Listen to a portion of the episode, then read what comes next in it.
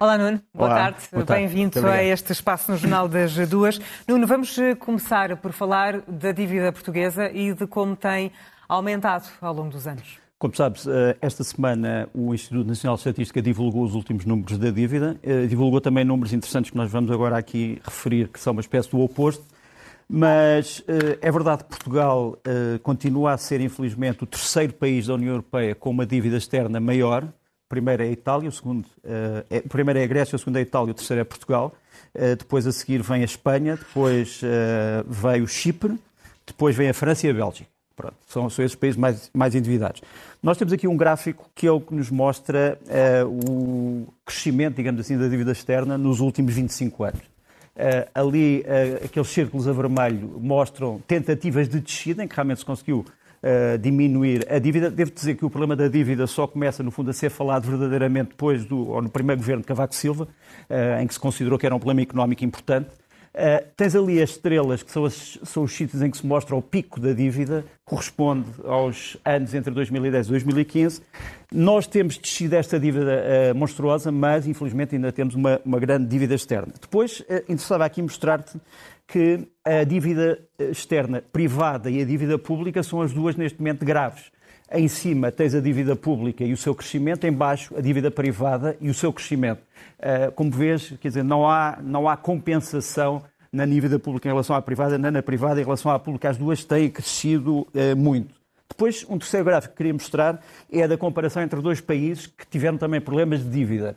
Em cima tens a Croácia, que aparece em oitavo lugar nos países mais endividados e que mesmo assim tem combatido tem sabido combater a dívida, portanto tens ali P é Portugal, C Croácia e depois em baixo Itália Portugal. A Itália realmente tem um problema maior que o português, uh, subiu imenso, uh, mas mesmo assim não é razão para estarmos, uh, digamos assim, satisfeitos, porque quando se fala em dívidas estamos a falar, obviamente, de empenhar futuras gerações em pagamentos que não foram feitos. Mas depois também não há só más notícias. Não há só más notícias. A última notícia é uma notícia boa, penso eu, porque é notícia sobre as poupanças. Realmente, durante muito tempo os portugueses não pouparam, por várias razões. Primeiro, que não tinham dinheiro para poupar, depois, porque havia um grande incentivo ao gasto, mas a poupança está em crescendo em Portugal desde 2020, o que também tem a ver com... Sim, os que não perderam rendimentos tiveram, foram Sim. mesmo obrigados a poupar. Sim, mas, não repara, mas a perda de rendimentos eh, traduziria ao facto da pessoa não ter dinheiro para poupar. Portanto, poupar quer dizer que há algum rendimento que vai para contas de poupança. E a poupança, neste caso, era uma poupança de famílias. Tu podes perguntar, a poupança é otimismo ou pessimismo em relação à economia? Por um lado é pessimismo porque a pessoa não compra, mas por outro lado é otimismo porque a pessoa tem um plano de vida e, e no fundo está a guardar para o futuro. E portanto são, são sinais que eu acho que têm de ser falados, porque isto também tem a ver, obviamente, com a nossa posição no mundo e na Europa, que, que, nós temos salientado aqui nos últimos tempos. Uh, partimos para outro tema, hoje em destaque, que nos centra também as atenções e que tem a ver com as eleições legislativas na Alemanha, com este novo ciclo que se abre depois dos 16 anos de Angela Merkel. mas a verdade é que está tudo muito confuso. Nuno, os dois grandes partidos do centro podem não conseguir sequer metade dos votos podem não conseguir os 50% de votos, sem dúvida. Um, há neste momento uma série de cenários que vamos aqui analisar. Este, este que ia mostrar era o, é o último mapa de sondagens credível, portanto, vês mais ou menos a Alemanha dividida em dois. Uh, o norte, uh, a vermelha e a cor de laranja, são essencialmente os sociais-democratas. Depois ali tens uma pequena franja azul, que é a tal uh, alternativa para a Alemanha, um partido dito de extrema-direita que é feito de dissidentes da CDU, e embaixo a CDU-CSU. Portanto, a Alemanha está mais ou menos dividida também. Agora, quem ganha mais nas sondagens é, sem dúvida, o SPD, portanto, o Partido Social Democrata, que provavelmente vai ganhar as eleições. E se ganhar as eleições, vamos ter desde, desde há muito tempo, não sabia, desde o Sr. Schröder, que não tínhamos um chanceler social-democrata, portanto, o primeiro-ministro social-democrata.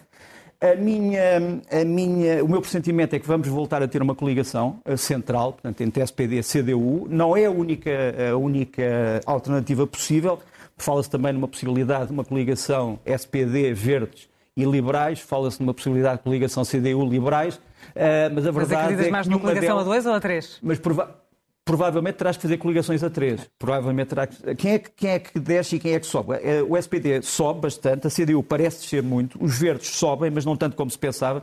Como sabes, há uns meses atrás dizia-se que os verdes poderiam ser o principal partido alemão, mas a verdade é que não serão.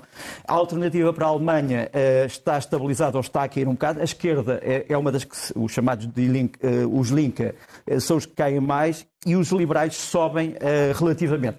Agora, como tu disseste, a grande pergunta é o que, é que vai ser a política do próximo governo alemão? Uh, é curioso que muitas pessoas diziam muito mal da senhora Angela Merkel no tempo da Troika. E agora já tem tudo muitas saudades. Todos têm imensas saudades. Eu lembro-me das manifestações contra a senhora Merkel quando ela visitou Portugal pela primeira vez. Mas, enfim, uh, como se costuma dizer, Uh, todos são especialistas em engolir sapos vivos. Uh, Nuno, vamos agora falar de França e da forma como reagiu a este acordo do Pacífico e este rasgar uh, do contrato por parte da Austrália relativamente à compra dos submarinos. a França reagiu de duas maneiras que todos compreenderam. Primeiro, uma maneira militar, fazendo exercícios militares, mostrando que é uma potência, e depois, através de uma forma diplomática, digamos assim. já agora dizer que a França está hoje de luto porque o primeiro cabo, Maxime Blasco, um militar francês do regimento de caçadores alpinos morreu no Mali, portanto, mais uma vítima, digamos assim, da, da, do empenhamento francês uh, contra o chamado Daesh, o dito Estado dito Islâmico. Mas para responder rapidamente à tua pergunta, deixa-me mostrar-te muito rapidamente estes gráficos. Primeiro, é uma imagem do exercício que se deu esta semana, chama-se Poker 2021. É um exercício sobre o território francês que simula um ataque nuclear portanto, em que a França mostra que está, que está pronta a reagir ao ataque nuclear e a tomar contramedidas, portanto, ela própria lançando um ataque, um contra-ataque, digamos assim.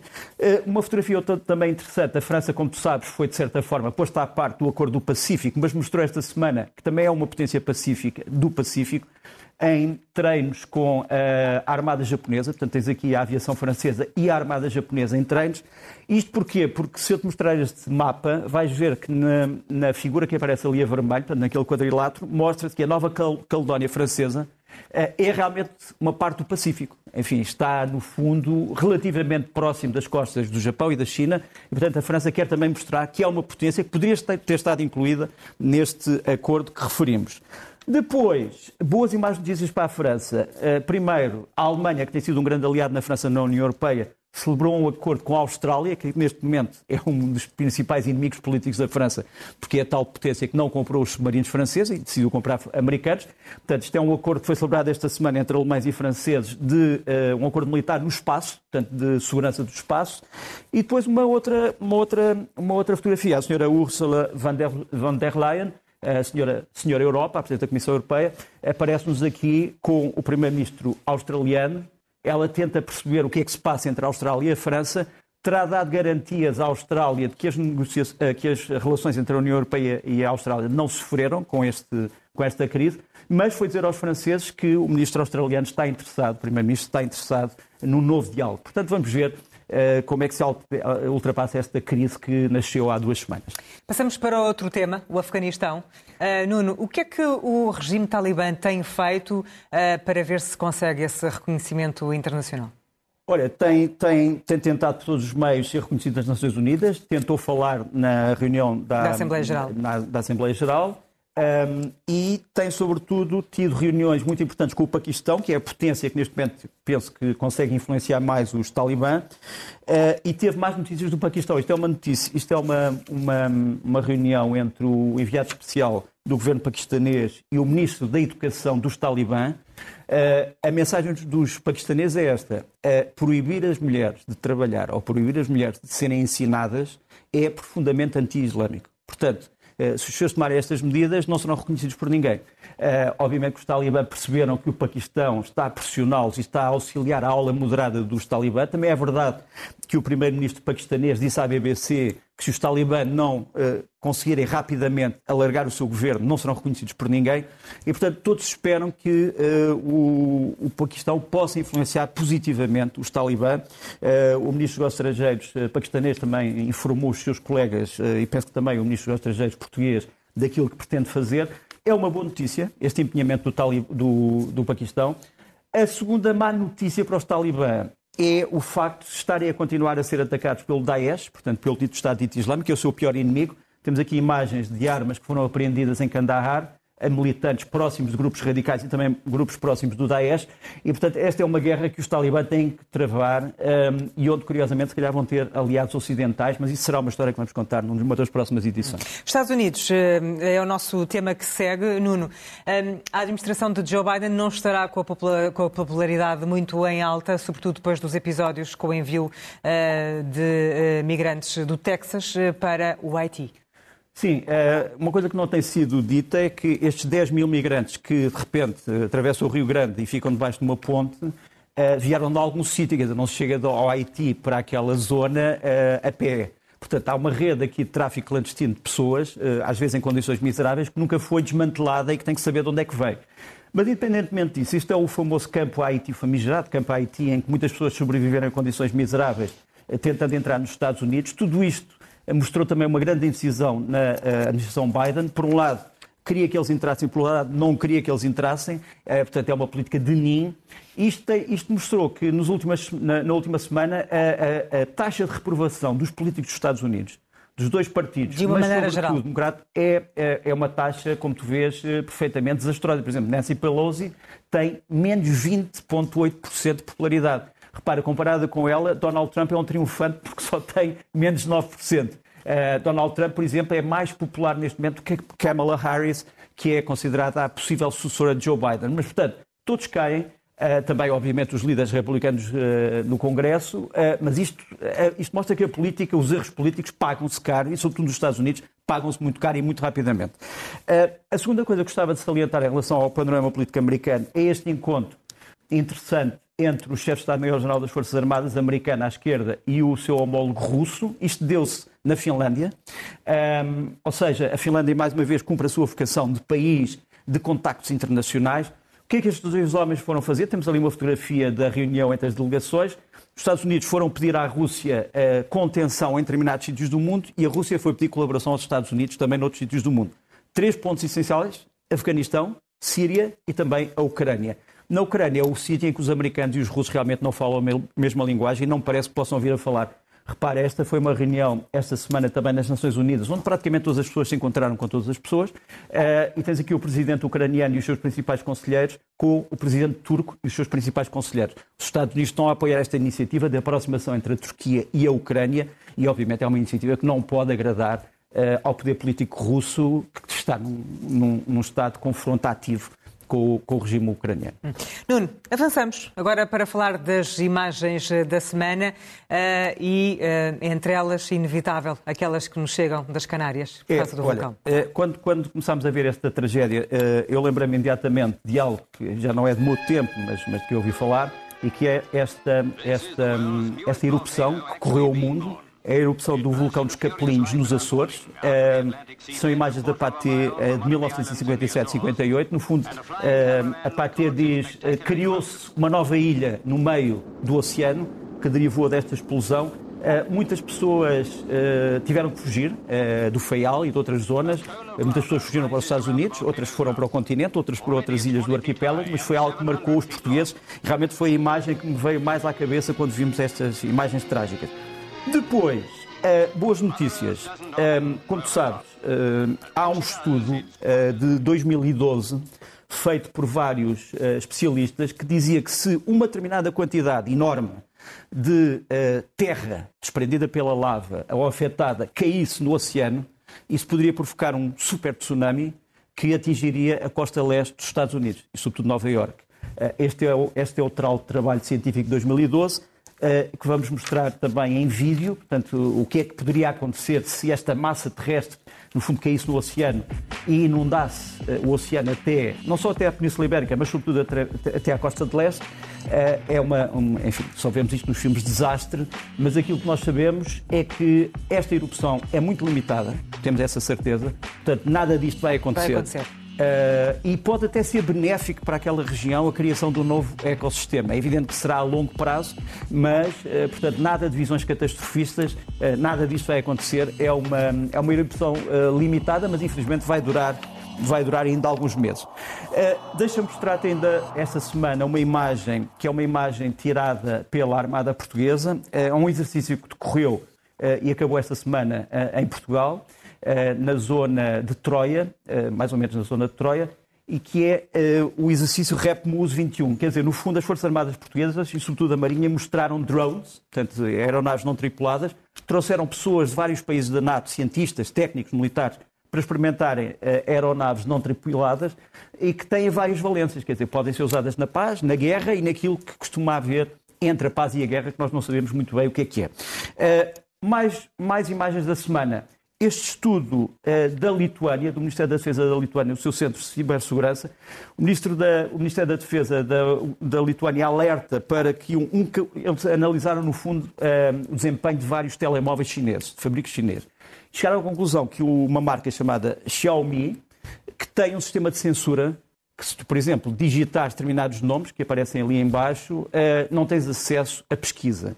Eh, os chineses dizem que não é verdade, que eles desarticularam este, este sistema, que talvez ele exista na China, mas não na União Europeia, mas a Lituânia lança um alerta. Nós sabemos que a Alemanha, neste momento, hoje, começou a investigar estas acusações.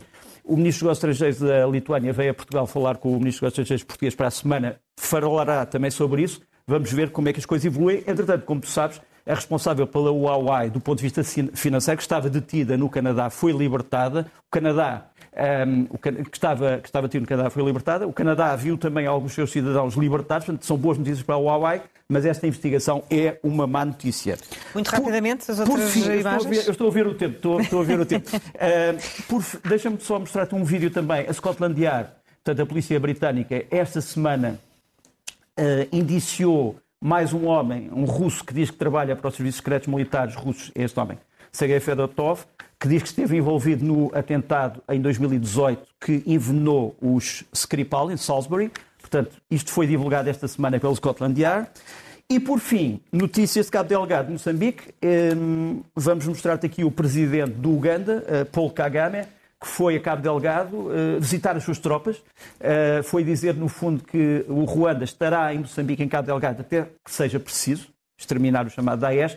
E foi também anunciado, uh, não sei se é público, que o Ruanda vai explorar uma mina de urânio em Cabo Delgado, ou seja, há quem diga que é, de certa forma, um pagamento pela, pela ajuda ruandesa aos moçambicanos, que todos os moçambicanos, penso eu, agradecem. Nuno, passamos para as propostas que traz esta semana em termos de livros. Vamos começar por gastronomia?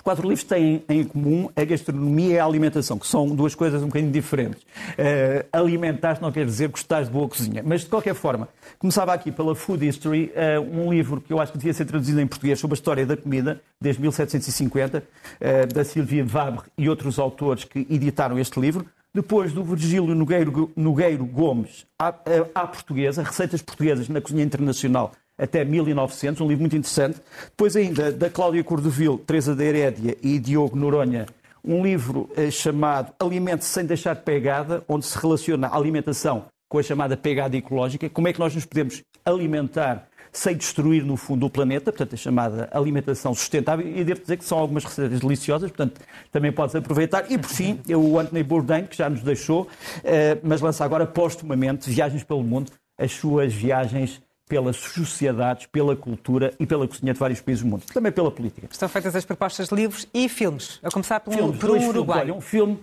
que me diz muito, não interessa agora por que razões. Uhum. Uh, imagina uma mulher tem um marido uh, doente, uh, quase a morrer, vai a uma seguradora e nunca mais consegue desbloquear o seguro para o marido. É um filme do Uruguai. Isto depois tem uma consequência trágica. Chama-se O Monstro de Mil Cabeças e estreia para a semana em Portugal. Eu quero ver ao médico tratante, senhora. Grande filme. O monstro de mil cabeças. Sí, dígame. Mire, su compañera dijo que podían atender. E a segunda proposta? E a segunda proposta é um filme choque, uh, infelizmente só neste momento na Netflix, chama Marselha Debaixo de Fogo. Uh, originalmente chamava-se Bacnor e é sobre uma unidade da polícia francesa, isto é, é uma história verdadeira, uma unidade da polícia francesa no combate à droga e ao grande banditismo, que acaba por usar meios pouco ortodoxos e acaba por ser ela própria incriminada. Mas mostra-te um cenário de Marselha que é, de certa forma, desesperante.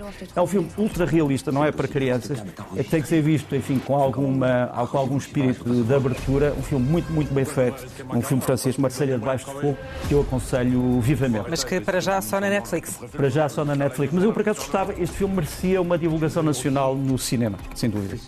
Nuno, sugestões da semana. Olha, duas sugestões da semana. Primeiro, um grande guitarrista português, também é um professor. Uh, estou a ver que ainda temos 2 minutos e 23 segundos para as sugestões. Ricardo Pinheiro é um Podes grande, falar mais calmamente. É um grande guitarrista um, ehm, e, e, professor. Lançou agora um CD chamado Dança do Pólen, uh, numa, numa grande etiqueta um, ehm, americana. E tens aqui um bocadinho do, do Ricardo Pinheiro a tocar com o Miguel Amato, que é um baixista português. Mas, portanto, então, já que temos tempo, vamos, vamos ouvir um bocadinho.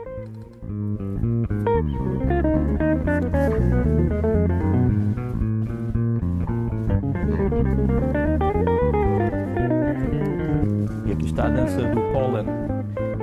E a próxima?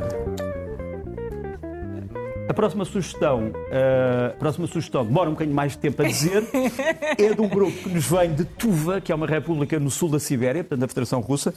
Uh, Chamam-se Un Urtu. E eles vêm no dia 28 de setembro ao Teatro Inatel, Trindade Inatel, a Lisboa. São um grupo de música étnica que nos traz uma cultura ancestral uh, dos Montes Altai. Uh, eles são especialistas em instrumentos rudimentares que transformam em grandes instrumentos, em grande música, e, e não percam isso, sinceramente. É uma música diferente, mas vamos ouvir os.